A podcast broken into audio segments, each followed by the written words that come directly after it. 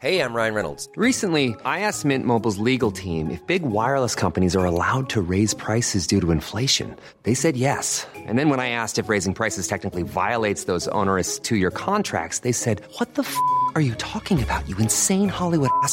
So to recap, we're cutting the price of Mint Unlimited from $30 a month to just $15 a month. Give it a try at mintmobile.com slash switch. $45 upfront for three months plus taxes and fees. Promo rate for new customers for limited time. Unlimited more than 40 gigabytes per month. Slows. Full terms at mintmobile.com. Heraldo Podcast, un lugar para tus oídos. Hoy, en primera plana, ¿sabes qué está haciendo el Senado para mejorar la calidad de vida de miles de mujeres y niñas en el país? Esto es Primera Plana de El Heraldo de México. En entrevista exclusiva para El Heraldo de México, la presidenta de la mesa directiva del Senado, Olga Sánchez Cordero, dio a conocer que identificaron que algunas bandas criminales secuestran niñas para prostituirlas y cuando obtienen ganancias las desechan. Además, toman niños para volverlos sicarios. Sin embargo, el robo de niñas es más común y también las obligan a casarse con gente mayor. En este sentido, aseguró que ha utilizado su poder en el Senado para impulsar la agenda feminista y crear más programas junto al gobierno federal para terminar con estas prácticas a favor de los derechos de las mujeres y niñas, específicamente. Sánchez Cordero dijo que no solo buscan mejorar la calidad de vida de las mujeres, sino de otros grupos vulnerables y de la niñez mexicana en general. En cuanto al trabajo de las mujeres en el Congreso, la legisladora dijo que sus voces cada vez pesan más, aunque aún queda mucho por lograr en materia de igualdad de género, para abrir más puertas para todas en puestos de gobierno. Con información de Misael Zavala. ¿Quieres estar bien informado? Siga Primera Plana en Spotify y entérate de las noticias más importantes.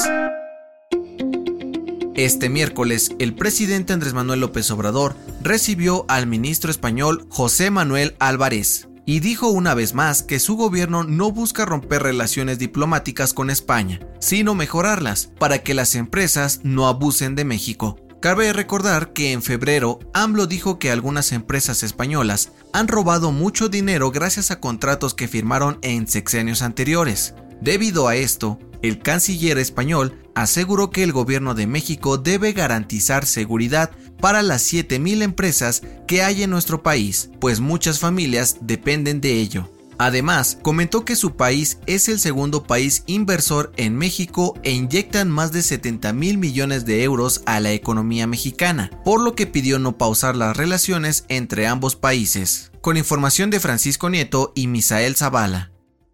En otras noticias, en la mañanera de este miércoles, AMLO informó que el gobierno enviará otro avión para repatriar a más mexicanos y ciudadanos latinoamericanos de Ucrania. Además, aseguró que también ayudarán a paisanos que viven en Rusia y quieren regresar al país. Además, la Fiscalía de Querétaro informó que 6 de las 14 personas detenidas tras la batalla campal en el Estadio Corregidora ya fueron vinculadas a proceso. Dos más fueron liberados por no tener evidencia en su contra. Y en noticias internacionales, el presidente de Venezuela, Nicolás Maduro, dio a conocer que se encuentra negociando con el gobierno de Estados Unidos para exportar petróleo y así reemplazar las importaciones de crudo de Rusia al país.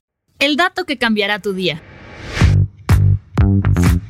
¿Alguna vez has soñado con vivir en el espacio? Un grupo de científicos internacionales crearon Asgardia, el primer intento de nación espacial.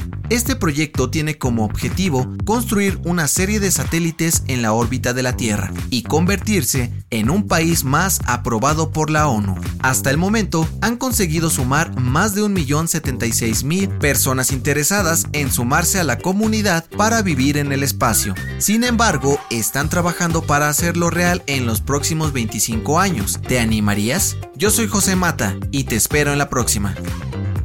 Esto fue Primera Plana, un podcast del Heraldo de México. Encuentra nuestra primera plana en el periódico impreso, página web y ahora en podcast. Síguenos en Instagram y TikTok como El Heraldo Podcast y en Facebook, Twitter y YouTube como El Heraldo de México. Hasta mañana.